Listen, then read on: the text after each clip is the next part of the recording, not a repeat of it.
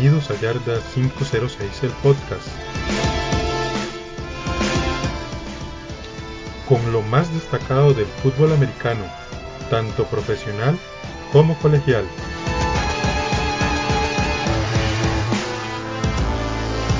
Les recuerdo que nos pueden seguir en Facebook e Instagram con el nombre de Yarda 506 TV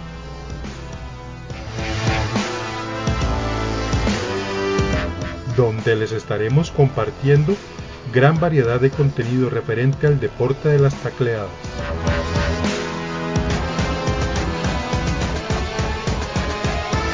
Y sin más que agregar, comenzamos.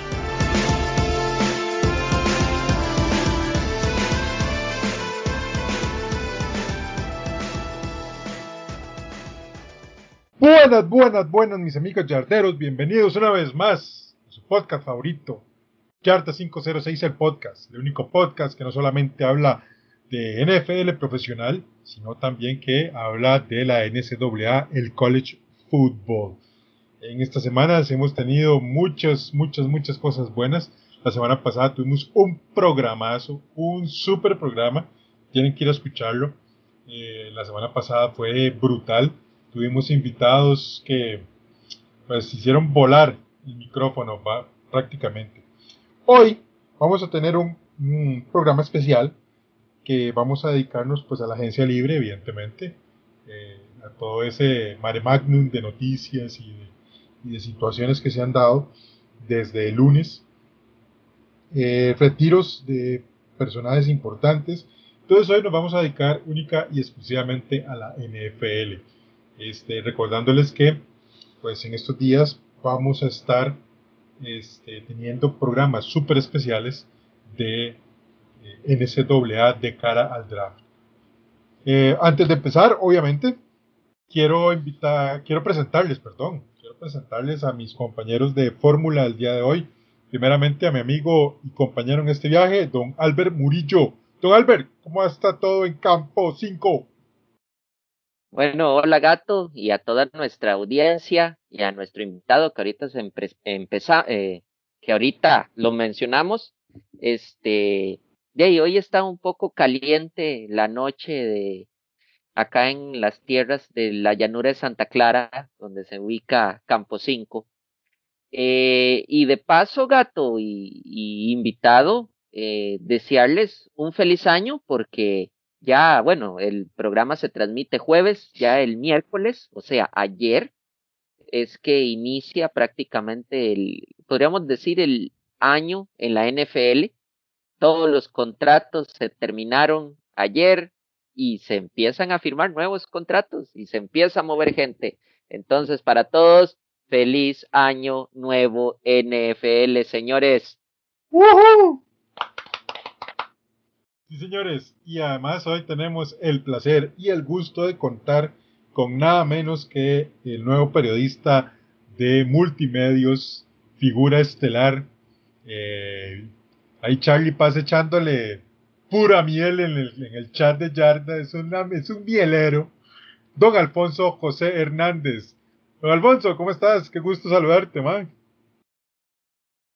Gato, Albert, placer saludarles. Buenas noches o buenas tardes, más bien. Bueno, eh, yo digo buenas noches porque estamos ya de noche, pero bueno, buenas tardes para cuando eh, estén escuchando esta, esta edición del podcast. Un gusto poder estar con, con ustedes, pues obviamente por razones laborales eh, no he podido presentarme en las anteriores, en las anteriores ediciones del podcast, pero bueno, acá estamos para, para discutir una agencia libre que, que como todos los años literalmente es como, como un vehículo sin frenos, cuesta mucho seguirle el ritmo a tantísimos cambios, a tantísimas variaciones. Eh, es lo que yo creo que todos los aficionados a la NFL estamos esperando, ver desfilar contratos, van, contratos vienen, ajustes van, ajustes vienen. Este, y este año en particular ha sido muy interesante por todo lo que implicó la pandemia, que fue la caída en el salary cap y cómo, eh, pues, eh, lo hemos reiterado en otras oportunidades, las gerencias generales y los distintos equipos han hecho magia para tratar de entrar dentro del tope. Ya hoy, eh, hoy martes, o más bien el martes anterior, a las 2 de la tarde, hora de Costa Rica, 4 de la tarde, hora de Nueva York, donde están las oficinas eh, principales de la NFL, los equipos debían de estar bajo el tope salarial de 182 millones y medio de dólares. De lo contrario, pues eh, asumirán las consecuencias que van desde multas económicas hasta perder selecciones dentro del draft del próximo mes de abril. Así que, bueno, démosle camino a hablar de, de la agencia libre. Abonando, abonando de lo que acaba de decir Fonso, este, igual eh, en lo que es la NFL, el salary cap es un salary cap estricto, ¿verdad? Todos tienen que estar igual o abajo de. En otras ligas como el baloncesto y el béisbol, el salary cap es más flexible. Si yo me pago el salary cap, lo que pago es algo que se llama eh, un luxury tax o un impuesto de lujo, en donde toda la cantidad que yo me pase del salary cap, esa cantidad X que me pase el salary cap, se lo tengo que dar a la liga. En la NFL no ocurre eso. En la NFL, si el equipo el día de ayer todavía estaba por encima del tope salarial, se le da 24 horas para que se ponga en las pilas. Y si no se pone al día, eh, la NFL toma manos, eh, toma cartas en el asunto y puede cortar contratos y puede sancionar a los equipos, como lo dijo Ponzo, los puede sancionar con picks de draft o inclusive, como mencioné anteriormente, con cortar contratos de jugadores importantes para que obligatoriamente cada equipo que esté en problemas de salary cap se ajuste y queden todos igualitos. Es correcto, mis amigos, es correcto, así tal cual. Eh, la NFL en esto sí es realmente muy estricta y bueno, eso, es parte de lo que nos gusta de este deporte, definitivamente. Señores, este, voy a presentarme a mí mismo. Eh, les saluda Walter el Gato Muriuper, con muchísimo gusto de volver a estar con ustedes una edición más de este podcast. Recordarles eh, que nos sigan en nuestras redes sociales, Yarda506, tanto en Facebook como en Instagram, y también este, en Twitter, en arroba Yarda506TV. Y bueno, sin más preámbulo, vamos a empezar con, un retiro que ha sido pues, pues muy importante. Creo que muchos desde que fue derrotado por el señor Tom Brady y dieron casi que por un hecho que, el señor Drew Brees se retiraba. Sin embargo, él extendió un poco el dar la noticia para, para cerrarlo 15 años después este, en la fecha en el que él se retiraba, en el que él llegó a, dicho, digo, perdón, ya me enredé, disculpen, en la fecha que él llegó a, la ciudad de New Orleans, a, los Saints, y fueron sus hijos los que pues, dieron la noticia, básicamente, en un video que él subió a Instagram y que se hizo bastante viral, eh, y fue todo un boom. El señor Drew Brees Después de 20 años en la liga, 5 años en los Chargers y 15 años en los Saints, a los cuales los guió a un Super Bowl que, donde derrotaron a los Indianapolis Colts del señor Peyton Manning, este, le logra dar esa alegría, pero el legado de Drew Brees va más allá de, un Super Bowl, va más allá de, de, ser uno de los mejores mariscales que se han visto creo que ha sido más como persona, no sé, eh, ¿qué te parece, don Fonso, el legado de Ubris en la NFL y particularmente en la ciudad de Luis, en, Luisiana, sí, pues, eh, ya en Nueva Orleans? Bueno, vamos a ver, sí, vamos a ver, yo creo que eh, este, si en, si en, su oportunidad reconocimos a, a, Tom Brady por, por por sus logros, por sus marcas, como en su posición de todos los tiempos. Y, o lo hicimos por lo menos acá en el podcast, eh, más allá de lo que algunas personas que no lo aceptan todavía no lo hagan. Y yo creo que Drew Brees está en esa escala de los mariscales de todos los tiempos. Está una escalerita por abajo de lo que hizo Tom Brady. Porque, a ver, eh, y, y, no se trata justamente aquí de los anillos de Super Bowl, porque el Super Bowl o los Super Bowl son un, logro. Sin embargo, lo que Drew Brees eh, estableció en su momento es eh, el nivel de marcas personales que tenía, que sigue teniendo, eh, todavía es el líder histórico eh, en yardas de pase, en pases completos, en porcentaje de, de, pases completos, entre otros. Estamos hablando de el líder de todos los tiempos. Y veamos ustedes que la vara está tan alta. No, vean ustedes que la vara es tan alta. Que el único que está cerca de superarlo es el propio Tom Brady. Entonces, ahí ustedes pueden tener una idea más o menos aproximada de lo que significa eh, la carrera de Drew Brees. Un hombre que se dedicó a derribar, a derribar este, barreras, eh, que es un ejemplo de superación.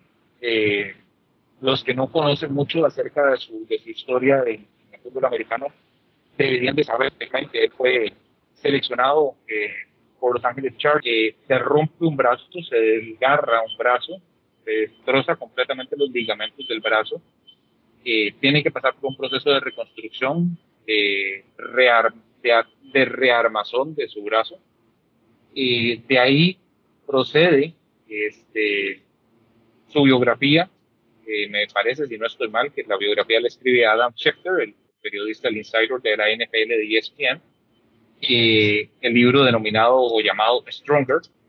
y bueno, lo que sucede con Drew Brees después de que regresa de esa lesión tan terrible, que provocan que incluso los Ángeles Chargers, eh, o los, en, ese momento no los Ángeles Chargers, sino los San Diego Chargers, se deshagan de él y lo envíen a New Orleans, pues sí, ya el resto lo conocemos, el resto conocemos la historia que, remarcó Drew como, profesional, una historia hecha con base en el, en el en, el, en, el, en la lucha, en la, en la, superación de las barreras, este, y que, como digo, la vara, la vara estaba tan alta y ahorita, y es muy probable que eso pase, Tom es el único que está cerca de siquiera pasarlo y de, de dejarlo, pero durante mucho tiempo ha sido el primero.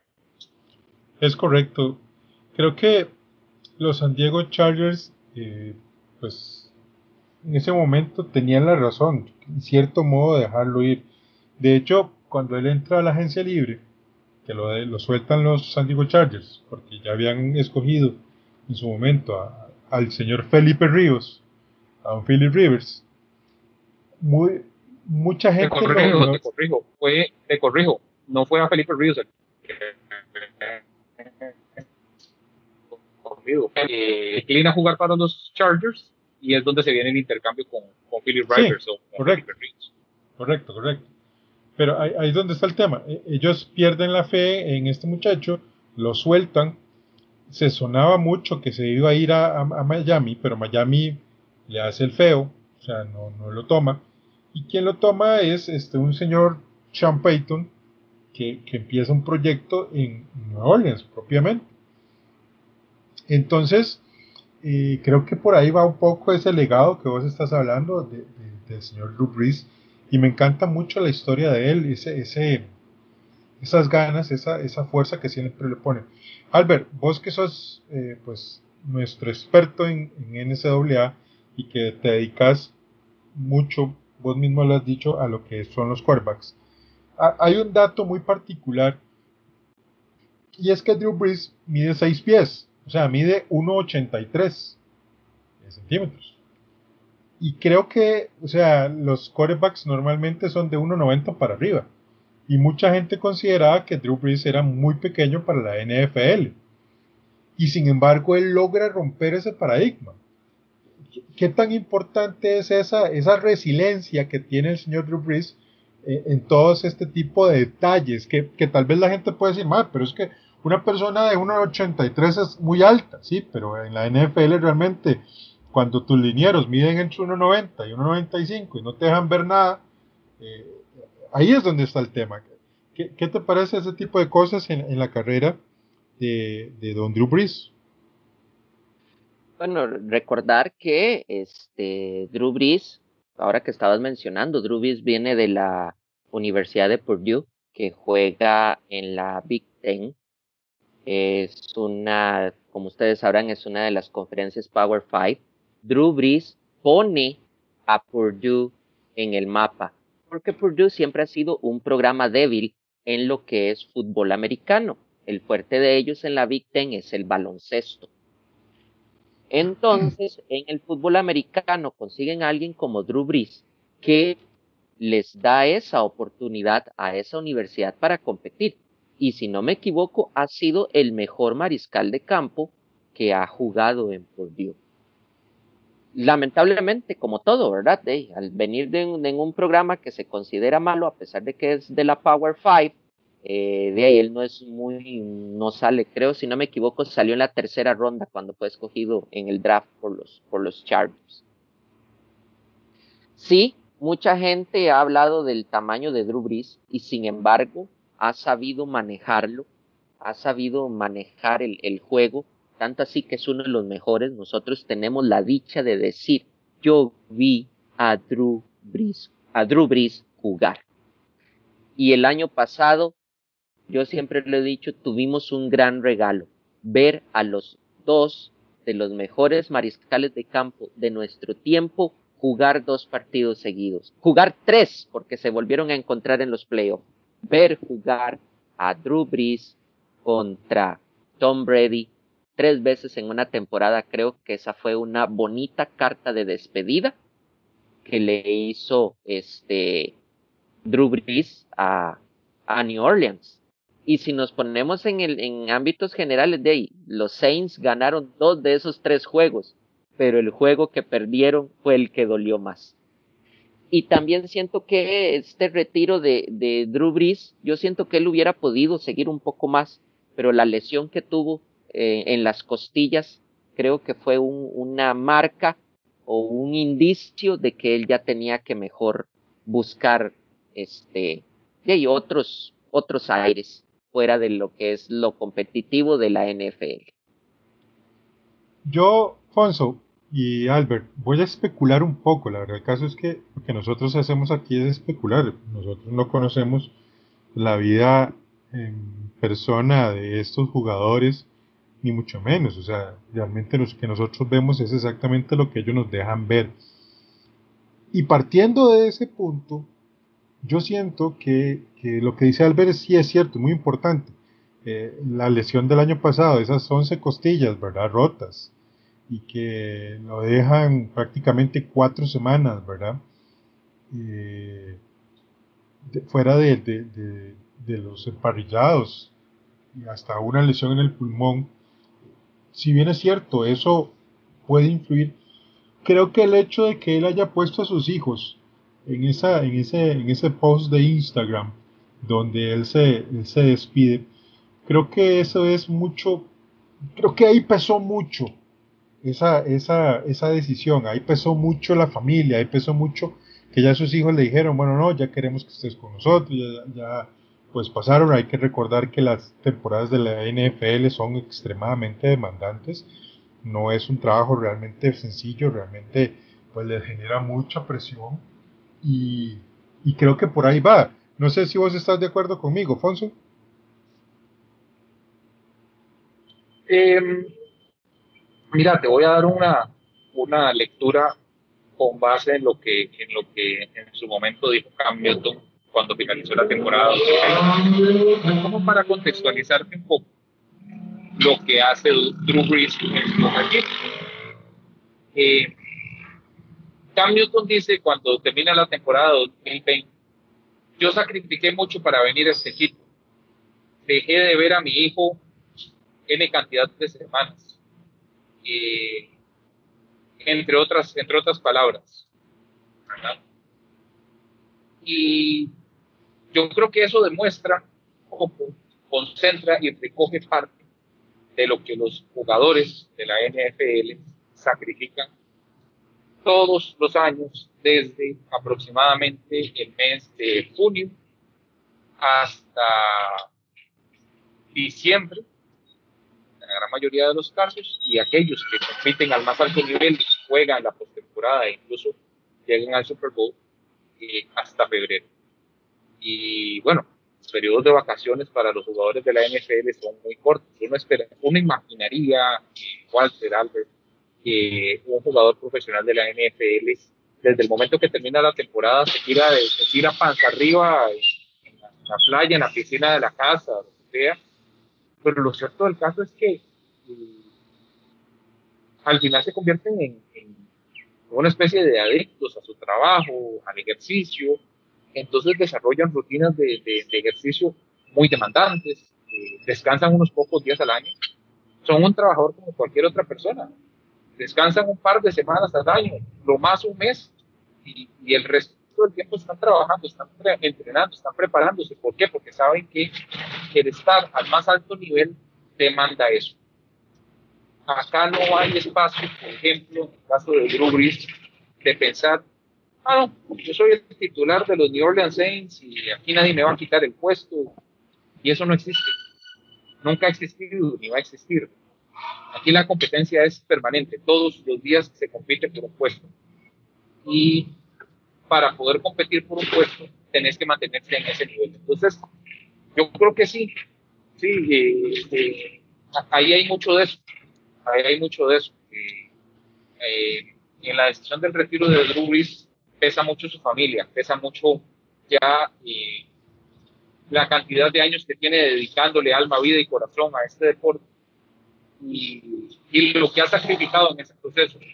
Y que también, hay que decirlo, eh, su retiro no es en las mejores condiciones. Como hubiese querido pensar en ver a un, a retirarse como campeón. Eh, pero, pues como digo, el tema es que también, como yo puse en algún momento en, mi cuenta de Twitter, que el fútbol americano es un deporte apasionante, pero que no es justo. Eh, acá la justicia no es un derecho, de que porque sos muy bueno ya mereces ganar.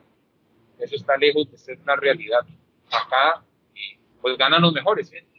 fue de los mejores en historia. Los últimos años, pues las situaciones e incluso las decisiones polémicas arbitrales, pues no le favorecieron para poder alcanzar ese, creo que bien merecido eh, segundo chance de jugar al menos un, un Super Domingo no sé si ganarlo, reitero, porque una cosa es llegar y otra cosa es ganarlo, pero al menos esa segunda oportunidad de haber jugado en un partido final de campeonato. Correcto, correcto. Eh, Albert, una, una, pregunta que queda en el aire y que es importante, insisto, vos como analista de, de, de y tal, ¿qué queda después de que vos tenés, por ejemplo, más allá de que uh, en Indianápolis desgraciadamente por el trabajo del señor Grigson como gerente general y de Pagano como head coach, no pudimos cuidar a Andrew Locke.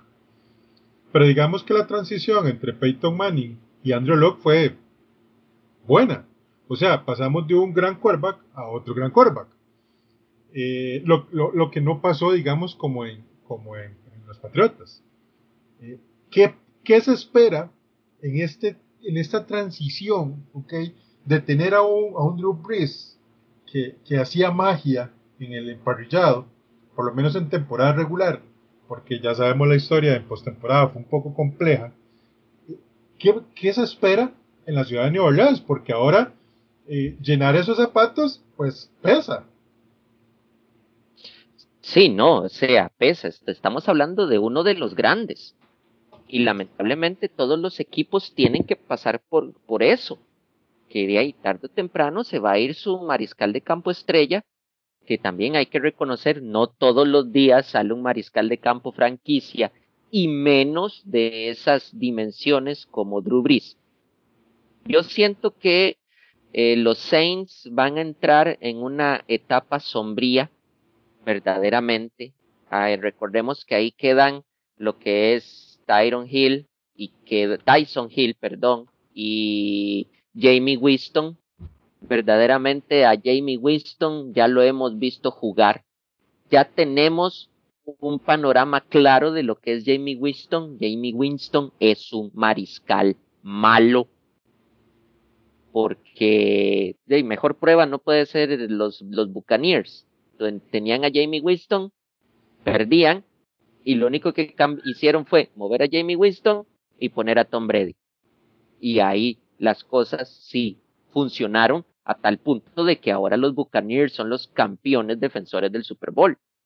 Entonces, ya está probado. Alguien como Jamie Winston tuvo su oportunidad, sus montones de oportunidades y verdaderamente yo siento que en los Saints este no va a, a cuajar, no, no va a hacer que los Saints vuelvan.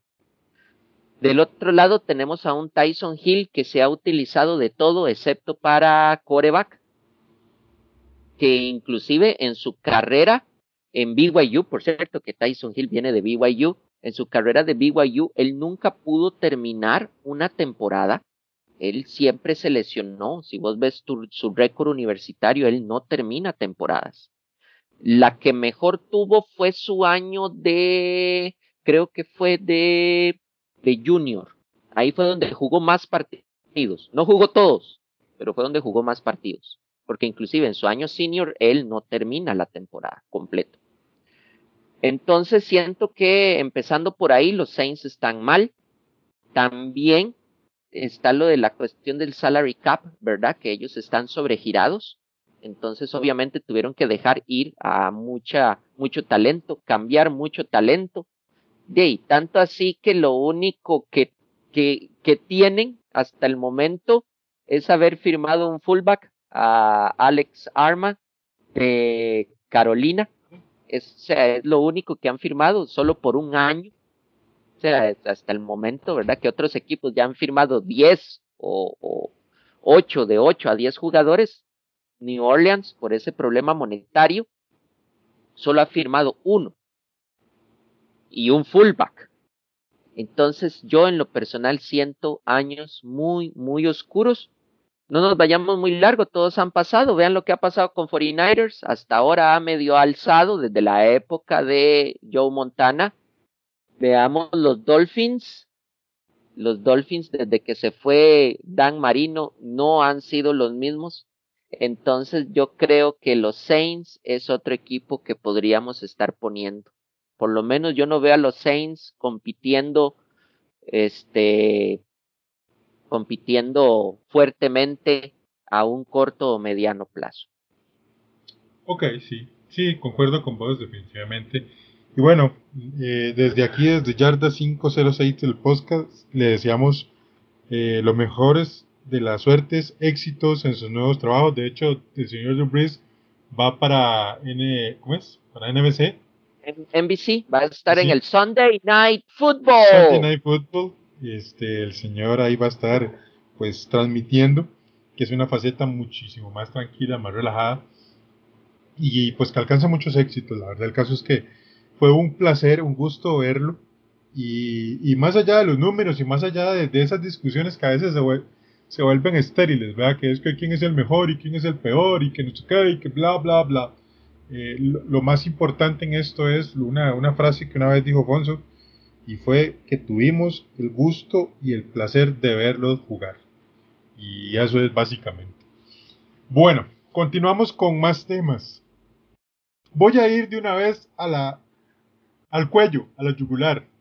Señoras y señores, es el gane del señor Tom Brady en el Super Bowl el punto de inflexión para que la gerencia general de los New England Patriots estén regalando, estén disparando dinero a diestra y siniestra en esta este, temporada de, agentes libres. ¿Quién se manda con la respuesta ahí, valiente? Absolutamente. a ver, hay dos, hay, dos factores, sí, sí, sí. Vamos a ver. Primero voy a disculparme porque la gente en el espacio-tiempo fuera me tiró muy duro, algunos, comentarios me tiraron duro, porque yo decía que los, los Patriots no, no, no estaban en una fase de madurez, incluso que les iba a tocar luchar contra vacas, contra vacas flacas. Eh, en especial porque el primer movimiento que hacen los Pats fue ampliamente cuestionado, que fue darle contrato un año más a, a Cam Newton, eh, especialmente por el monto que, eventualmente Cam Newton podría llegar a ganar, que son 14 millones de dólares. Su salario base son 9 millones de dólares. Sin embargo, empezamos, eso fue, eso me parece que fue domingo, y el lunes empezó una danza de millones en, el estado de Massachusetts, que es algo que se lo desearía, se lo desearía a muchos equipos en la NFL. Empezaron a regalar plata, pero de una manera exagerada. Eh, recuerdo que leí, me parece que lo leí en algún lado, que los Pats en dos días regalaron 150 millones de dólares en contratos. No tienen 150 millones de dólares en salary cap. Hay que hacer la diferencia. Tienen 150 millones de dólares en contratos en los plazos de acá a dos, tres años, que es básicamente la, los contratos a los cuales están llegando, están llegando los Pats con cada uno de estos jugadores. Eh, lo que pasa es que también eh, algunos aficionados a los Pats son muy cortoplacistas, porque dicen, pero ¿para qué vamos a traer eh, dos alas cerradas tan fuertes como John Smith y Hunter Henry si no tenemos mariscal de lance? Es que, insisto, el punto es que el punto de inflexión acá es que a lo que juegan los Pats está muy lejos de ser eh, el fútbol o el estilo ofensivo de los Pats cuando Tom Brady era el que estaba. Pues, con Cam Newton, este equipo va a jugar a otra cosa. Y eso ya se vio el año pasado.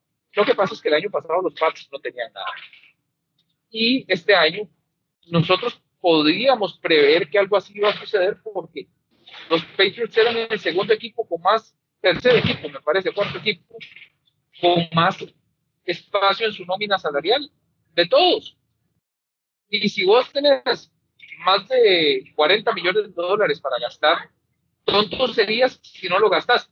Ojo, no le estoy tirando los Colts, que no han gastado nada, pero es que tienen que firmar muchos jugadores importantes también. Eh, pero los Pats no tenían nada, se les había desarmado ese equipo a pedazos y tenían plata. Es decir, la lógica dicta gastar. Y yo creo que sí, había algo de ego. Por supuesto que había algo de ego en Bill Belichick. Al hombre le dolió. No estamos diciendo con esto que con esta, con este, con esta obscenidad de dinero que, ha gastado, que han gastado los Patriots en estos dos días, ya tengan, ya tengan garantizado el Super Bowl. Porque les doy un buen ejemplo de un equipo que gasta muchísimo dinero en la, en la agencia libre y no ha tenido ni la mitad de éxito.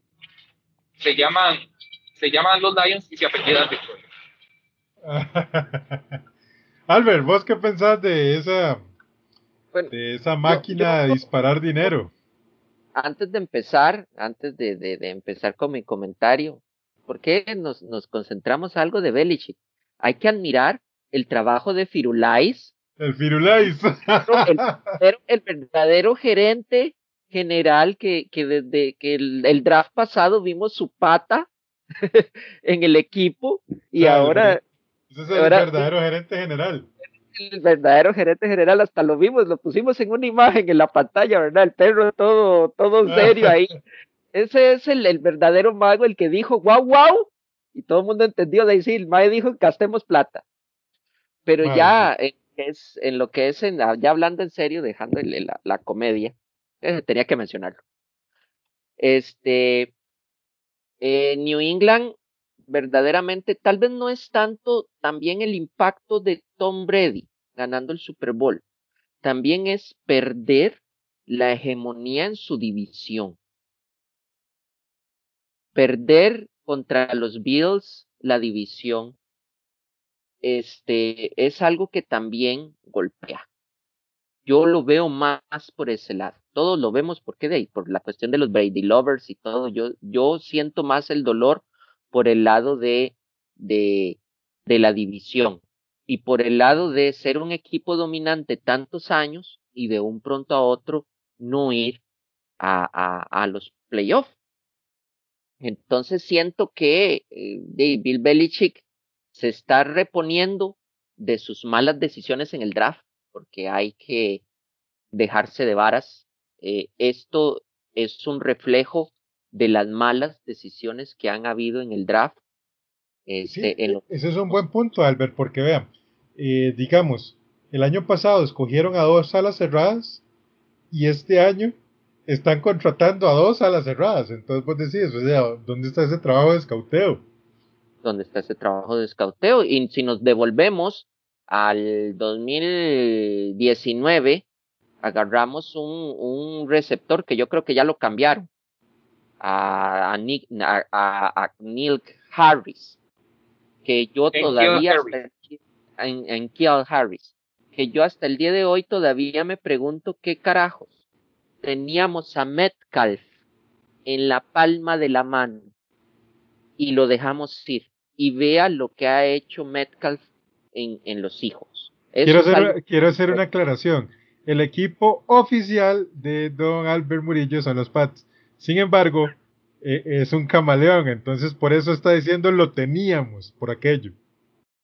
No, pero también yo voy a hacer, y, y quiero que me contesten la pregunta, ¿por qué me fui de las filas de los Pats? Díganlo, ¿y por qué todavía no he regresado? Claro, me atraen.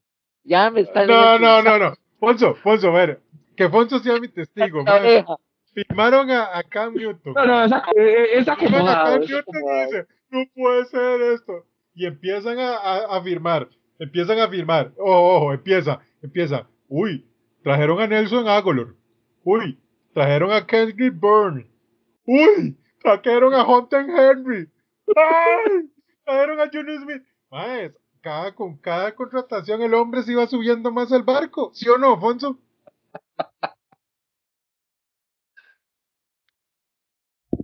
Ah, así es, meramente, meramente, así ha sido Albert. Ah, entonces en este momento está subido al barco. Caballeros, estas han sido las contrataciones de los Patriots en estos días. El quarterback Cam Newton, este, a un contrato de un año que más o menos le puede reducir 13 millones de dólares. El wide receiver Nelson Aguilar, a dos años y 26 millones de dólares. El wide receiver Kendrick Brew, por 3 años y 22 millones de dólares. El ala cerrada Hunter Henry a 3 años y 37 millones eh, de dólares, los cuales 25 son garantizados. John Smith a 4 años y 50 millones de dólares, de los cuales 31 están garantizados. El tackle Trent Brown, que lo adquirieron en un trade de Las Vegas Raiders. El centro Ted Carras, el defensive end de Dietrich Weiss Jr., eh, el tackle defensivo Davon Goodchokes, o como se diga, disculpen mi inglés, eh, el ala defensiva Henry Anderson, el linebacker Mac Judon, el, el linebacker Kyle Van Noy, el cornerback Justin Bettel y el safety Jalen Mills. Recordar que en este equipo hay varias piezas importantes en la defensiva que regresan porque no jugaron por el tema del COVID el año pasado. Esto implica que eh, Dante Hightower va a regresar, o sea, va a ser una defensa bastante sólida y más allá de que yo veo que algunos pads se, se han quejado mucho del tema de Cam Newton, yo insisto, el señor Cam Newton estaba haciendo un buen partido eh, una buena temporada hasta que se enfermó de COVID. Después de las cosas se pusieron un poco complejas. Recordar que el año pasado pues no tenía a quién lanzarle. Hoy ya tiene a cuatro jugadores bastante importantes. Eh, así es que señores, si bien es cierto, eh, pues han hecho un despilfarro de plata, para arriba y para abajo, creo que están armando un buen equipo. Y los, los, los, los fans a veces entre comillas, porque no todos son así entre comillas, pero algunos fans de los Patriotas tienen que confiar en el señor Belichick. O sea, Albert, el señor Bill Belichick sigue siendo el monje, o, es que, de la noche a la mañana resulta ser que todo, que todo llegó por el Tom Brady en el equipo. No, yo, yo siento verdaderamente que Bill Belichick, como dije, en los últimos años, puedo estar hablando de los últimos tres años, no han tenido muy buenos, este, no han tenido muy buenos drafts. Entonces, ¿qué ha generado eso? Genera que tengamos ese dinero, que los, que los patriotas tengan ese dinero, y que de ahí lo que no pudimos rellenar en todos estos años con el draft, lo tengamos que hacer con la agencia libre. igual allanando el terreno también para ver qué podemos agarrar en el draft. Yo siento que con las adquisiciones en defensiva lo vuelvo a reiterar, eso es pensando en cómo detener a Josh Allen y a los Bills, que yo creo que ese va a ser el principal objetivo de los Patriotas para esta campaña. Correcto. A los Bills y por qué no sacarle los dos partidos, volver a esa hegemonía con ese rival de, de división. También se ve que verdaderamente se rellenaron los, los campos, como vos dijiste, este gato, se rellenaron los campos que se ocupaban. Trajimos la, vamos a la, van a usar la vieja fórmula de los dos T's que tanto este, alegrías dieron Hernández y Gronkowski. Ahora tenemos a John Smith y tienen a Hunter Henry. Y ahora la siguiente pregunta es donde todos los, los aficionados del PAT se están especulando mucho, por lo menos con los compas que he hablado, es que, ok, se renovó a Cam Newton, pero Cam Newton, si nos vemos con el valor que tienen los mariscales de campo hoy en día, es, está dentro del precio para un mariscal de campo suplente. Entonces ya la gente está empezando a especular que muy probablemente se vaya por un mariscal de campo en este draft. Sí, es correcto. Eh, definitivamente creo que, por ahí va el tema. Creo que los New England Patriots van por un, por un, mariscal. Mucha gente ha hablado del, señor Mac Jones. Eh, yo no creo que vayan por el señor Mac Jones, creo que van por otro, otro jugador. Pero, pero por ahí va, por ahí va el tema. Ahora, vamos a hablar del otro lado del espectro. Ok, ya no vamos a hablar del espectro de los que gastan mucho, sino que vamos a hablar totalmente del otro espectro.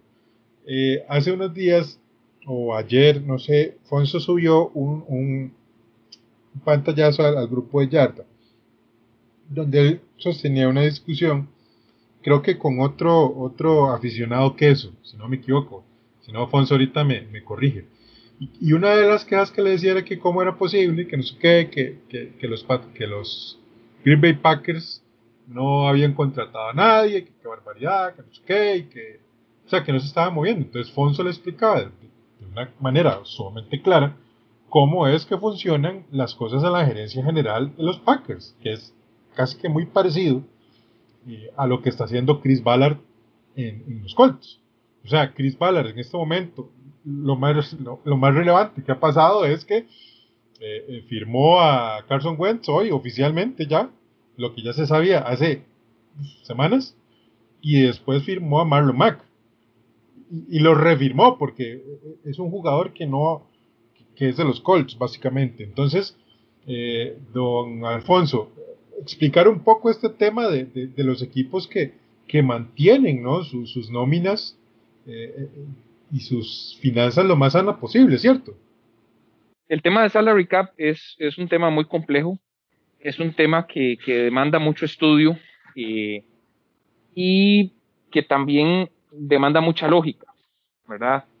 Em, lo de Ballard ya estamos un poco acostumbrados a ello, los que venimos dándole seguimiento a la, a la, a la NFL en los últimos años, de que es un, un gerente muy cauto, no es de, de botar la plata por millones y, y, sigue manteniendo al equipo competitivo y sigue manteniendo al equipo en, en, en, en, una alta, en una alta calidad.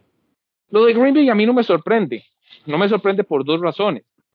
Eh, con 10 años de prácticamente seguir la NFL y los mismos 10 de seguir a Green Bay como, como aficionado, uno está más que habituado a no ver a, a, ni a Ted Thompson en su momento, y a Brian Gutekunst tampoco eh, ser un gerente que destina muchos recursos a eh, firmar talento en la agencia libre. Eh, hay cosas que complican esa, esas decisiones. Wisconsin es un estado un poco inhóspito, si se quiere. Cuesta mucho atraer talento hacia esas zonas. Y encima de todo eso, Green Bay es un equipo que este año en particular estaba 29 millones de dólares por encima del tope salarial que este, se tenía cuando, eh, cuando, cuando, cuando terminó la temporada 2020 los Green Bay Packers estaban como el cuarto equipo con más problemas en la nómina salarial. El día de hoy, antes de que cerrara prácticamente la ventana, el equipo logra estar 3 millones por encima de la situación de recorte. Y eso fue producto de que se logró renegociar el contrato de, del, linebacker Sadarius Smith. Pero todavía, todavía falta. En Green Bay todavía falta. ¿Qué falta? Falta renegociar el contrato de Aaron Rodgers. ¿Por qué? Porque el equipo necesita, cualquier equipo en la NFL, y esto es importante que los amigos eh, que nos escuchan lo tengan claro, cualquier equipo en la NFL necesita tener al menos una capacidad salarial por arriba de los 10 millones de dólares sobre el tope. Es decir, si estamos hablando de que el tope salarial hoy es de 182 millones y medio de dólares, los equipos trabajan sobre una base contable de 170 a 172 millones de dólares. ¿Por qué? Porque se vienen los talentos del draft. Los talentos del draft no salen gratis, hay que firmarlos, hay que darles contratos. Baratos, sí, la gran mayoría, pero hay que firmarlos. Y necesitas garantizarte que ese contrato que vas a firmar con ese talento nuevo, eh, a más tardar eh, me parece que a finales del mes de mayo, antes de que inicien los training camps, no van a ser números que a la vuelta del próximo año, cuando estemos nuevamente en la situación de, definiciones de capacidad salarial, jueguen en tu contra. O sea, esto es un ejercicio contable, el dinero va y viene, todo el tiempo el dinero está girando. Y el gran problema que yo creo que nunca lo hemos comentado, pero se los, adelanto, es que todos los equipos de la NFL, los 32 equipos de la NFL, estaban trabajando sobre la base de un salary cap para este año de 208 millones de dólares. Nadie, evidentemente nadie, esperaba que nos atacara una pandemia de la forma que lo hizo y el salary cap, por primera vez y ojalá única en la historia, decreció. Y no decreció a partir de los 198 millones de dólares que teníamos el año pasado. Porque eso sería muy fácil, decir decreció 16 millones de dólares, de 16 eh, y medio millones de dólares aproximadamente por equipo. En realidad, el salary cap cayó 20 millones de dólares. ¿Por qué? Porque todos, todos en la NFL la planificación financiera va a futuro. Nunca se prevén situaciones de esta naturaleza. ¿Qué medidas van a adoptar los equipos a partir de acá? No lo sabemos, pero lo cierto es que siempre se edifica sobre el futuro, siempre se ha edificado las finanzas de las, de, las organizaciones a partir de lo que más bien a futuro esperamos es que crezca el salary cap, no que decrezca. Entonces, e, es, muy complicado eh, no dimensionar lo que significa este, este, esta reducción. Hay muchísimos equipos, muchísimos equipos que no hicieron ni un solo movimiento porque no les da. Simple y llanamente no les da. Los equipos que tenían capacidad de moverse eran muy pocos. Y aún los que podían moverse, ojo, pónganme en atención con esto, aún los que podían moverse han sido muy cautos, exceptuando a los Patriots. Por eso yo digo, los Pats votaron plata a mansalva en los primeros dos días de agencia libre. Pero ustedes ven a los Jaguars, ustedes ven a los Colts, que son dos de los equipos que tenían más capacidad salarial y literalmente no han hecho nada. ¿Por qué? Porque se están cuidando, están previendo que dos cosas, el draft y probablemente los efectos que todavía a la vuelta de un año, si estamos con vida y si la NFL se sigue jugando, esperemos que sí, no sabemos qué nos va a causar con el tema del COVID. No sabemos todavía qué va a pasar dentro de un año. Entonces, insisto, esto es un ejercicio contable muy, muy, muy delicado. esto no es de que, ah, no, es que a Green Bay no le da la gana invertir. No, es que no es que no le da la gana invertir, es que no tiene plata. No tiene plata, así de sencillo. Esto es igual que una tarjeta de crédito. Y un equipo como los New Orleans Saints, para poner el otro caso, los New Orleans Saints solo han traído un fullback, como decía, como decía Albert. ¿Pero por qué? Porque no tienen plata. Y más bien estaban tan sobregirados que literalmente tuvieron que machetear el equipo y destrozarlo en todas sus líneas para lograr a hoy estar por debajo del tope. Creo, me parece, no revisé los números antes de que cerrara la, la, ventana, pero todavía los Rams hoy estaban por encima del tope. Y eso les provoca que literalmente ya la oficina del comisionado los agarre entre dos y les diga, bueno, a ver, papitos, agílense, a ver, ¿qué van a hacer? Porque ustedes me tienen que estar mañana a las 2 de la tarde, hora de Nueva York, a las 4 de la tarde, hora de Nueva York, 2 de la tarde, hora de Costa Rica, por debajo de la nómina. Si no, asuman las consecuencias de, de sus actos y de sus decisiones. Es correcto, mi amigo, es correcto así tal cual. Por eso, eh, los, los a mí se me hace muy gracioso porque a veces yo veo a ciertos eh, aficionados al fútbol que quieren que esto funcione como el fútbol soccer, ¿verdad? O sea, que, ahí se gastan a manos llenas, ¿verdad? que llega un jeque a un equipo y paga y paga y paga y paga. Y eso no funciona así en la NFL, por lo menos no en la NFL. Y, eso no, no es, de hecho ni siquiera es algo sano, ¿no? Porque usted lo que hace es inflar al equipo a punta de billetera, no necesariamente punta de, talento como tal, sino que lo digan en ciertos equipos con un jugador que se llama Hazard. Eh, en el otro espectro, ya, ya hablamos de los que gastaron poco, casi nada, que en este caso han sido los Colts y, y los Green Bay Packers. Venimos para el equipo que resultó campeón, Albert, que fueron los Tampa Bay Buccaneers. Y ellos se aseguraron, al menos por un año más, una gran parte de ese núcleo de jugadores que ganó el Super Bowl. Entre ellos, evidentemente, el señor eh, Tom Brady, que pues, ya estaba dentro de la nómina, nada más hubo un ajuste ahí. Pero se aseguraron a Chris Goodwin, a Rod Gronkowski, a, Aaron Stinney, este, al señor Shaquille Barrett, que fue una, una pieza importantísima de esa defensa, y obviamente al linebacker Lavonte David, asimismo al linebacker Kevin Minter y al señor Ryan Sukop, que es el pateador. Eh, Albert, estas, estas adquisiciones que hace eh, los Tampa Bay Buccaneers y que muy probablemente en estos días también anuncien eh, la, contratación de otro de los pilares de la defensiva que fue Endoma Konsu, los perfila de verdad como, como, como los favoritos al Super Bowl. De ahí, te estás conservando prácticamente el, el núcleo del equipo, ¿verdad? Estás conservando todas tus estrellas. Obviamente de un año a otro pueden cambiar muchas cosas pero los, los Buccaneers, al mantener su, su columna vertebral con sus principales jugadores dentro de la nómina, y eso los hace dignos candidatos, por lo menos para incomodar en lo que es la temporada regular.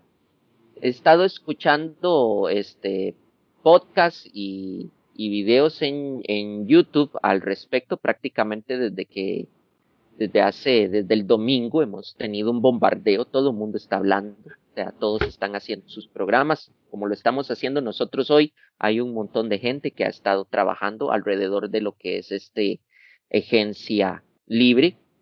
Y estaba escuchando, por cierto, al Tapa Nava y a Pablo Viruela de los de ESPN, que ellos tienen un, podcast, un Instagram Live y, y podcast y YouTube Live. Como quieran en las redes sociales, y estaba hablando, Tapanava decía que según cómo se está acomodando el calendario, por lo menos no sabemos el calendario, pero ya la gente tiene una idea de los rivales que van a enfrentar a los, a los, a los Buccaneers. Entonces, tomando en cuenta los rivales y tomando en cuenta que prácticamente el equipo de los Buccaneers viene completo, ya estaban lanzando de que podría haber una un posible invicto en temporada regular. Igual son especulaciones, pero es un eh, Tampa Bay, por lo menos en temporada regular, va a ser dominante en la liga. Mira, ahí hay un tema que, que no sé, a mí siempre como que me, que me hincha un poco las pelotas. Y es ese. O sea, termina la temporada y gana el Super Bowl los Tampa Bay Buccaneers. Y todos los periodistas especializados en este, en este deporte, ¿cuál es tu favorito para el próximo año? Oh, los Tampa Bay Buccaneers porque bla bla bla bla. You know, o sea, suave toque, mae. Hace exactamente un año, los que estaban super ultra favoritos para ganar el Super Bowl eran los señores Kansas City Chiefs, que, que eran arrolladores, que no sé qué, que no sé cuánto. Y hoy resulta ser que entonces ya ahora son los Tampa Bay Buccaneers. O sea, no es más fácil decir, a ver, es complicado. Es, o sea, yo puedo dar, no sé, dos, sé yo, dos hasta tres favoritos al Super Bowl. ¿Por qué? Porque, a ver, la temporada pasada los Bills jugaron muy bien. Estamos hablando de que los Chiefs pues no han hecho grandes cambios, están bastante sanos, se mantienen al señor este, Patrick Mahomes y con ellos eh, podríamos hablar también de los Tampa Bay Buccaneers porque van a tener un, equipo fuerte, sólido, qué sé yo, pero en la NFL cuesta mucho hacer el doblete, no sé qué, pero todos, todos se suben exactamente a la misma ola y a la vaina fácil. Nos vamos por el campeón, eh, no sé qué, y uno, no, o sea, a ver, gente, hagamos un poquito más el ejercicio. Y pues al fin y al cabo este es el deporte que nos gusta. Yo creo que esto es una crítica que yo le hago a todos esos, ¿verdad? ¿No? Que se suben, no, no, ya el campeón este, mi favorito único y especial, los Tampa Bay Buccaneers. No, a ver, en la NFL cuesta mucho llegar al Super Bowl. De hecho, lo que hicieron el año pasado los Kansas City Chiefs de admirar, porque, porque no es cualquier equipo el que logra llegar al Super Bowl dos veces seguidas. Ya no digamos ganar dos veces seguidas, ¿verdad? Pero bueno, don Fonso, quiero hablar con vos, pero de otro equipo que, mira, desde mi punto de vista está armando un equipo interesante. Eh, primero se trajeron a un tal JJ Watt, que, que, mantuvo en vilo ahí a toda la, a la comunidad de redes sociales, ¿verdad? Hasta que él mismo eh, lo puso una foto donde él estaba ahí con la camiseta de los, de los, este, de, un cardenal, ¿verdad? Que él tenía ahí puesta. Y entonces firman a JJ Watt, pero, a ver, han hecho eh, incorporaciones interesantes. A ver, trajeron al wide receiver AJ Green. Trajeron al tackle ofensivo Kevin, Kevin Bachon. ¿Ok? Este, eh, bueno, no, más bien lo, lo, refirmaron, o sea, no, fue que se fue, sino que, lo, lo, dejaron en casa. Pero hacen una adquisición que para mí es sumamente valiosa, y yo considero, no sé, bueno, y en, lo que he visto y en lo que he leído, que es un futuro, por lo menos, candidato al Salón de la Fama, al centro Rodney Hudson de los Raiders, que no sé por qué se deshicieron de él Raiders. No sé qué razón tendrá el Chucky para deshacerse de un jugador tan grande como Rodney Houston, pero Sanders viene a reforzar la línea ofensiva del señor Kyler Murray. Quiere decir que para el próximo año Kyler Murray tiene a AJ Green, tiene a DeAndre Hopkins y a la leyenda Larry Fitzgerald. ¿Qué te parece ese equipo para el próximo año? Te voy a decir que el gran problema que tienen los Cardinals es su head coach. Bueno, ya eso ahorita lo íbamos a hablar con, con Albert, pero bueno, si usted quiere mandarse desde ahí, dele. No, no, no. Eh, igual se lo voy a dejar a Albert, porque Albert es el experto en, en, NCAA y la verdad es que a Cliff Kingsbury, eh, mucho de lo que se le ha eh, alabado como, como, como, head coach fue lo que pudo hacer en su momento como, como, como coach en, en el universitario. Eh, es muy interesante lo que, están haciendo los Cardinals, pero de nuevo, el gran problema que puede existir acá en esta, lógica es que este, eh, a qué estás apostando y qué tipo de fútbol querés jugar. Porque de nuevo, eh, el gran me parece a mí la gran deuda que tienen los, los Cardinals ya en el tercer año de, de Kyler Murray va a ser demostrar que la carrera es un, recurso, mas no es un fin en sí mismo. El gran problema de los Cardinals en su, en su planteamiento ofensivo durante el 2020 fue que muchas de las jugadas a la ofensiva que, que corría con, con Murray bajo centro eran carreras, carreras de Murray. Es decir, y tenía muy buenos materiales y tenía muy buen, muy buen material eh, para trabajar Murray en, en, jugadas de pase, pero prácticamente no lo utilizaban. Y estoy hablando que tiene muy buenos elementos de pase, de Andrew Hopkins, Larry Fitzgerald, que ya Fitzgerald no es un, no es un receptor eh, de, de, larga trayectoria, más bien es como un receptor de slot eh, por las características de edad ya, digamos, y, y otros temas. Eh, pero por otro, por otro lado, el, el, el punto es, y, y, reiterando sobre este punto, ¿qué tipo de fútbol vas a construir alrededor de Kyler Murray? Murray corriendo por su vida o corriendo como fin, por fin, como fin e, en todas prácticamente las jugadas que existan, o lo vas a tener como un recurso cuando literalmente los, los, los, los ofensivos no te puedan, no te puedan recepcionar. Eh, yo creo que lo de, lo de, lo de, lo de Arizona está muy para, para, para ver qué puedes construir a partir de eso. De nuevo, el tema es, ¿qué tipo de planteamiento vas a hacer? Y del lado defensivo, pues sí, la gran incorporación es la de JJ Watt, que me parece a mí que estás esperando demasiado de un jugador ya muy veterano, muy afectado por lesiones y que tampoco te está saliendo tan barato. De nuevo, eh, cuál es tu plan de ganar, cuándo pretendes sacarle jugo a esos, a esos jugadores que estás trayendo. Estás viéndote ganando en el lapso de un año, lo máximo dos años, porque lo que estás destinando de recursos en este momento sí o sí te va a reventar en la cara en algún momento. La, la, la fórmula de la NFL no, no, falla en ese sentido. En un punto determinado, cuando empezás a invertir demasiado dinero en tu planilla, el tiempo te lo revienta en la cara a través de la, del, del salary cap.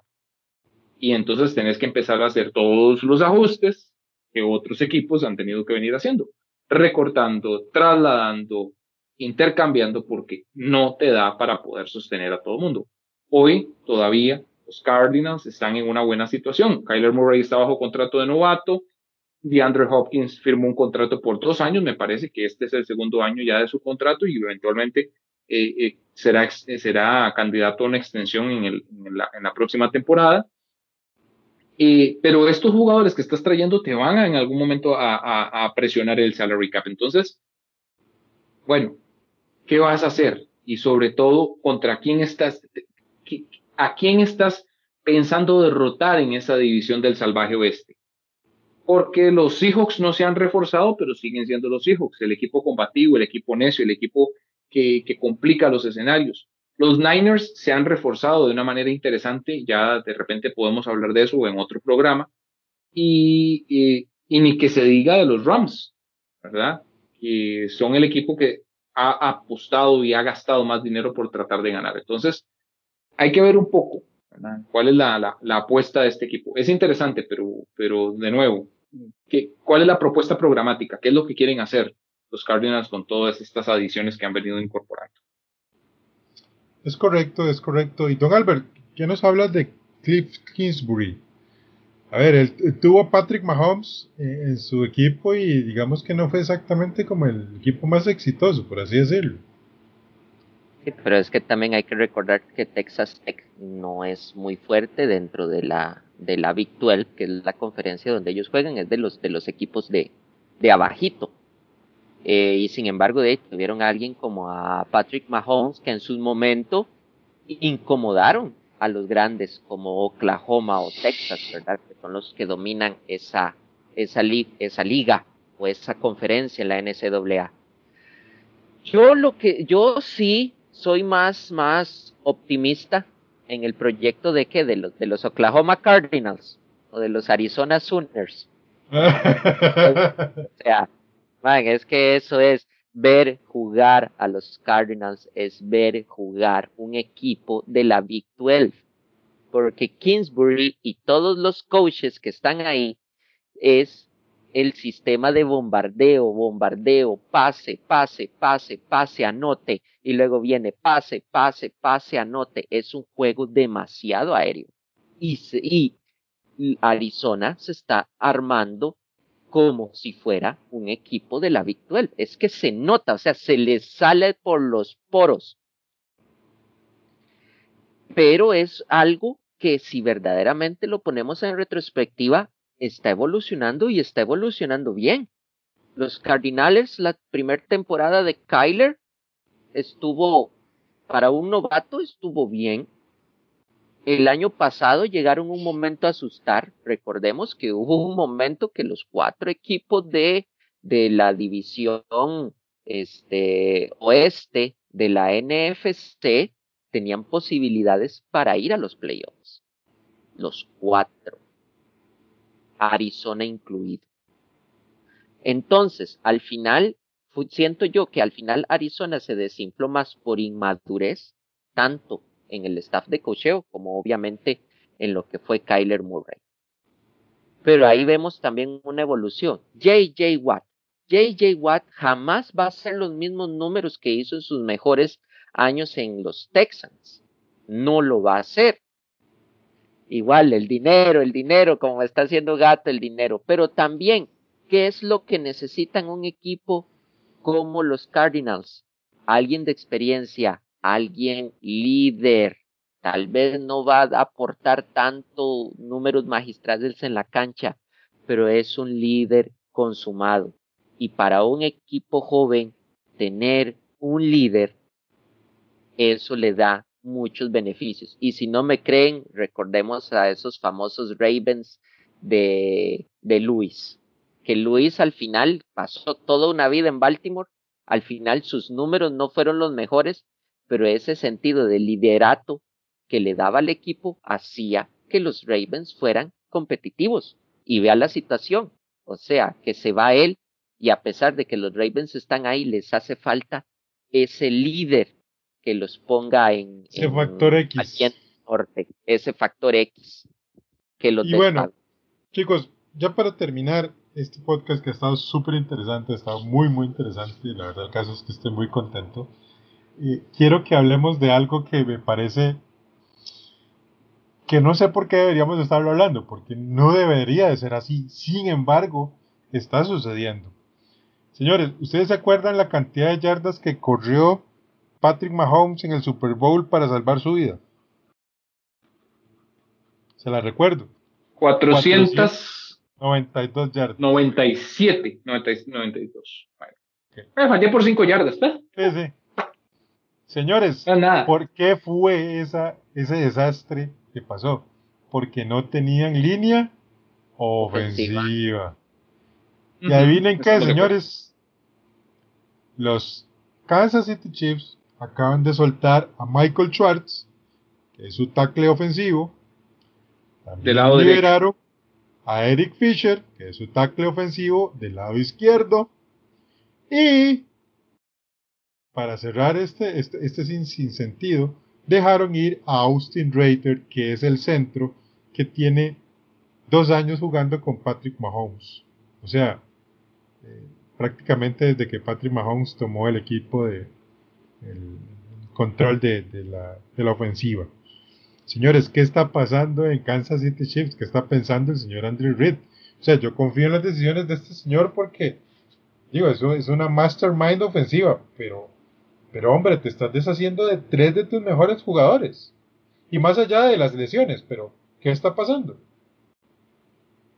Te lo resumo en una palabra. Dos. Salary cap. Así de simple. Eso es todo. Eso es todo lo que le pasa hoy a Kansas City. Necesitaba crear capacidad salarial. Otra vez, voy con la explicación de la ecuación mágica que no es nada fácil de entenderla. Los Kansas City Chiefs estaban 17 millones de dólares aproximadamente sobre el tope salarial. Y tenían que ver cómo se deshacían de eso y cuál, fuera la, cuál fue, la, cuál fue la, la, opción que tomaron, qué era lo más barato que podían hacer, qué era lo más fácil que podían hacer. Corte tacles. Y les voy a decir por qué, y Albert no me va a dejar de mentir, yo creo que, yo creo que Albert puede reforzar ese comentario que yo voy a hacer. Esta clase del draft, esta clase universitaria que viene para esta selección universitaria del, próximo mes de abril, no viene tan desprovista de talento de línea vienen jugadores interesantes para reforzar líneas ofensivas. Eh, linieros, eh, este, especialmente tackles, guardias, que es a donde el señor Andy Reid va a, apostar para construir nuevamente la línea. Y lo más interesante es, tal vez aquí eh, haciendo, haciendo referencia, es que se traen a Joe Tony, el ex guardia de los New England Patriots, dos veces ganador del Super Bowl, para justamente este hombre, Joe Tony, que es versátil, tan versátil que puede jugar en cualquiera de las posiciones, en cualquiera de las cinco posiciones de la línea, para empezar a construir un nuevo proyecto de línea ofensiva. Pero el gran problema hoy de los, Kansas City Chiefs era, ok, salary cap, y les voy a decir cuál es el, cuáles son los dos factores que están haciendo que esa, decisión, esa, que esa decisión de Andy Reid sea tan cuestionada. Se llaman Chris Jones y Tyron Matthew. Dos jugadores que le consumen en la capacidad salarial a los Kansas City Chiefs 25 millones de dólares en el caso de Chris Jones y 21 millones de dólares en el caso de Tyron Matthew. Entonces ahí tenés la respuesta. Tenés que hacer algo. Y la solución que te queda es deshacerte de lo que sea más fácil en ese momento. Después cuestionemos las decisiones de por qué pagarle tantísimo dinero a, dos solo, a solamente dos jugadores. Y presten atención, y termino con esto. Patrick Mahomes toma la decisión de reestructurar su contrato para hacer una capacidad salarial de 17 millones de dólares y el contrato de Patrick Mahomes ni siquiera ha empezado a surtir efecto. Es correcto, hasta es ridículo esa vara, pero bueno. Eh, don Albert, la clase de, tackles que vienen en, este draft eh, hace sentido, como explica don Alfonso, el hecho de que te deshagas prácticamente de, de, tu línea ofensiva.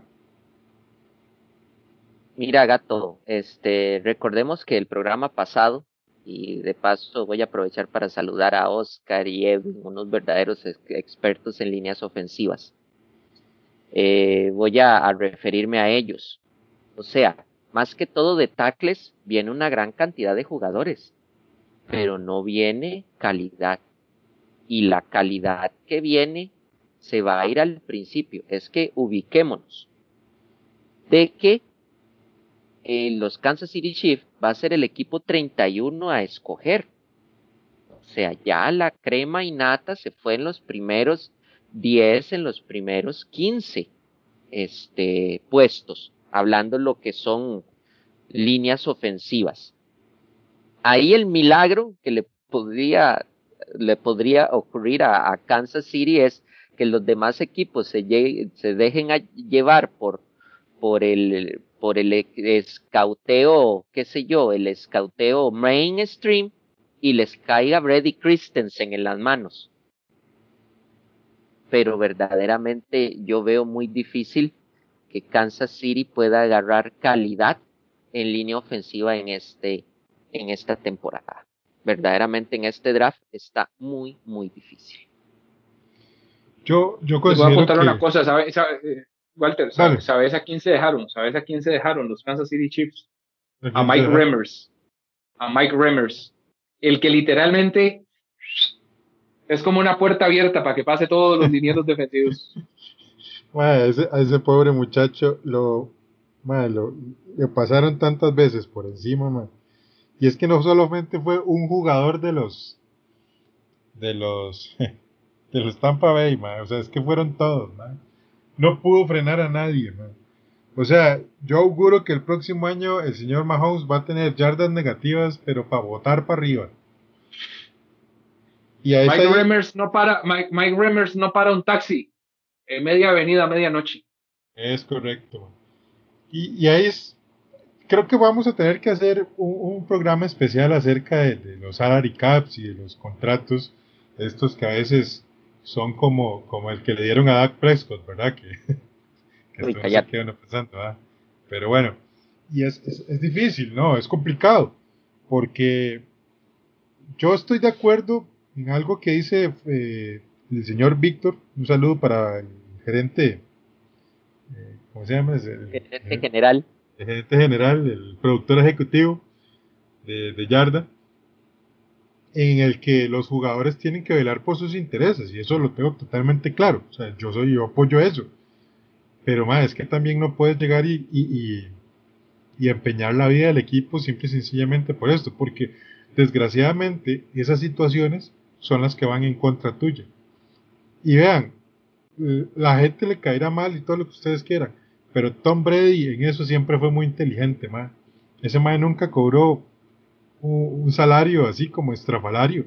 Él, él sabía que si, que si hacía eso, eh, no tenía armas.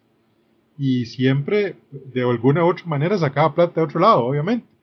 Porque... Ve, lo, interesante, ve lo interesante de la reestructuración del contrato de Tom Brady con, con los Buccaneers para, para las próximas dos temporadas. Y va a ganar 41 millones de dólares en el 2021, pero se baja el salario a 22 millones de dólares en el 2022. Ya, yo lo decía en el, en, el espacio-tiempo fuera de esta semana. Tom Brady es un genio de la contabilidad y las finanzas. El hombre sabe cómo sacar plata sin desangrar a los equipos. Porque no es un tipo que tiene poca plata, tiene muy buenos ceros a la derecha en, su cuenta bancaria. Exactamente. Eh, insisto, creo que la NFL es un, es, un deporte de equipo, ¿no? vos no puedes estar dando dinero a diestra y siniestra porque al final eso es como dispararte en el pie. Y, mientras la NFL no cambie sus políticas de salary cap este, esto va a ser así y hay que pues, tomar en cuenta ese tipo de cosas. uno podrá estar de acuerdo o no con, con el gerente general de, Green Bay y lo que está haciendo. Uno podrá estar de acuerdo o no con lo que está haciendo Chris Ballard, pero creo que esas son las maneras de manejar el, el dinero que se tiene de una manera inteligente. Bueno, señores, ya lamentablemente llegamos al final de este programa, como dirían allá, lástima que terminó el festival de hoy. Pero ahí sí, así es esto, empieza y termina. Y muy contentos, de verdad, del tema de hoy. Los temas de hoy estuvieron muy interesantes. Y bueno, ya para ir cerrando, don Fonso, unas palabras para nuestros estimados escuchas. Eh, nada, gato, en realidad, este, yo, yo, yo, le, yo, yo dejé el saludo de feliz año nuevo para, para el final. Eh, Albert hizo el de inicio, pero en realidad disfruten, disfruten lo que, lo que, lo que se está cocinando en estos días. Eh, es muy interesante, es muy interesante. Eh, seguir todavía, queda mucha agencia libre por delante, quedan muchos talentos todavía que colocarse. y pues incluso los equipos que han hecho pocos movimientos, en los próximos días tendrán que tomar decisiones. Ejemplo, los Indianapolis Colts tienen, dicen que tienen que eh, asegurarse que, eh, eh, Quentin Nelson se quede en el equipo, tienen que asegurarse que, que otro par de... Hilton. no, T.Y. Hilton, Hilton probablemente tienen que asegurarse que, que un tal este eh, Leonard, Leonard Williams, me parece, o este me, me, el nombre. Eh, Darius Leonard, perdón. Darius Leonard tienen que asegurarse que lo van a mantener. Así que, que Chris Ballard todavía está haciendo números, no crean que ha terminado. El hombre todavía está ahí, haciéndole mente. Y en, muchas reuniones y, de mucha tensión porque tienen que finalmente llegar a un acuerdo que les sirva a las dos partes. Quedarse en el equipo y al mismo tiempo no desangrar a, a, las finanzas de la, de, en este caso de la empresa que se llama eh, el equipo de fútbol americano. Recordemos que aquí los gerentes generales son administradores de las de los intereses de la junta directiva, que en otras palabras son los dueños, los accionistas, los que ponen la plata, pero el dueño en general, porque los equipos de la NFL no tienen juntas directivas, tienen dueños y obviamente nadie va a poner plata eh, para perder. Aquí se trata siempre de poner plata para ganar. Eh, y no solamente ganar títulos, generar rentabilidad a través de la venta de camisetas, venta de entradas, entre muchas otras cosas. En la NFL no solamente se gana dinero con, con los campeonatos. Ese es, ese es, el, ese es el, mejor escenario, pero ganar, como dicen, ganar en la NFL es muy complicado. Así que disfruten, disfruten la NFL, que, que en realidad es muy interesante todo esto que se cocina antes de que lleguemos al mes de agosto, cuando ya empieza, cuando empieza la acción sobre el terreno propiamente dicho. Es correcto, mi amigo, es correcto. Eh, don Albert, para hablar de cierre. Bueno, este, disfrutar, todavía queda agencia libre para rato, aunque prácticamente en estos días es que se va, ¿verdad? Todo lo, los pesos pesados. o los principales este, jugadores de agencia libre se van en estos días, en estos primeros días, igual de este, también preparándose para lo que es el, el draft, ¿verdad? De la NFL, que ya está también a la puerta de la esquina. Y también este, quiero hacer una cuñita, ah, saliéndome un poco del tema y siguiendo con la NCAA, pero en otro rubro, para recordarles a la gente, el día de hoy, jueves, eh, empieza lo que es el March Madness, que son prácticamente los playoffs en el baloncesto universitario, en el baloncesto de la NCAA, después del fútbol americano, el baloncesto universitario es lo más popular que tiene la NCAA. Y para esta campaña, el año pasado no hubo March Madness por cuestiones del COVID. Y para este año sí lo vamos a tener. Entonces empieza este jueves. Entonces todo mundo eh, que tal vez que también les guste el baloncesto, espero que lo disfruten mucho. Y vamos a ver si, si Gato nos da un chancecito y podemos hablar un poco de, salirnos un poco del esquema y hablar del, del March Madness. Sí, sería interesante hablar un poco del, March Madness. Por lo menos los marcadorcitos. es interesante. Eh, es una. Es. Este mes es muy interesante la NF, en la NB, en la NCAA, con el tema del baloncesto. O sea, cómo se viven. Lástima que en este, pues en esta ocasión no va a haber pues gente en las gradas, pero eso se vuelve una locura. Eh, unos finales de infarto impresionantes. Bien. Eh, sí, sí, podemos sacar un ratito y, hablar de, lo que es el March Madness con, gusto. Es un, deporte que de verdad también me encanta, que es el baloncesto. Y bueno, agradecerle a vos y a Afonso que estuvieron este día con nosotros. Y agradecerle a usted que nos escucha, que saca un ratito para escucharnos en su trabajo, en su casa, en el caminando, en el carro, no sé, donde lo haga. Muchísimas, muchísimas gracias. Nosotros disfrutamos muchísimo hacer esto, lo hacemos con todo cariño y esperamos que ustedes también lo disfruten tanto como nosotros disfrutamos producir este espacio. Eh, sin más más que decirles, se despide de ustedes su amigo Walter el Gato Moruper, recordándoles que nos sigan en nuestras redes sociales Yarda506 en Facebook e Instagram y en Twitter como arroba Yarda506TV. De nuestra parte, un saludo. ¡Chao! Adiós. Sayonara.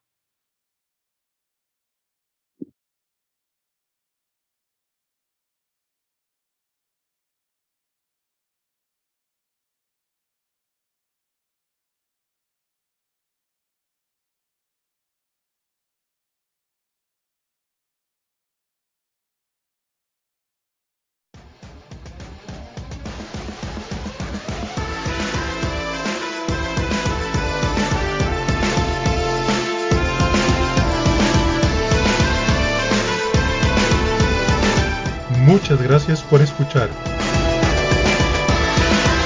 Recuerda seguirnos en nuestras redes sociales.